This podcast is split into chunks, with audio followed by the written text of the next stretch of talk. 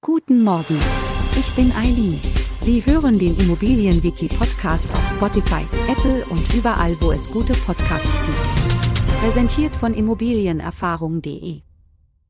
Die Löschungsbewilligung ist eine Erklärung des Gläubigers, in der er nach erfolgter Rückzahlung des Darlehens durch den Schuldner die Zustimmung zur Löschung des Grundpfandrechts im Grundbuch gibt.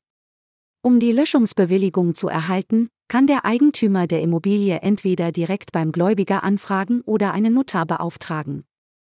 Die Löschungsbewilligung ist unerlässlich, da der Notar erst nach Erhalt der Löschungsbewilligung die erforderlichen Schritte einleiten kann, um die Grundschuld im Grundbuch zu löschen. Es ist also eine formale Bestätigung, dass die Belastung der Immobilie durch die Grundschuld aufgehoben wird. Alle Details und viele weitere Fachbegriffe können Sie online in unserem Wiki auf der Webseite von Immobilienerfahrung.de nachlesen. Den Link finden Sie in der Beschreibung.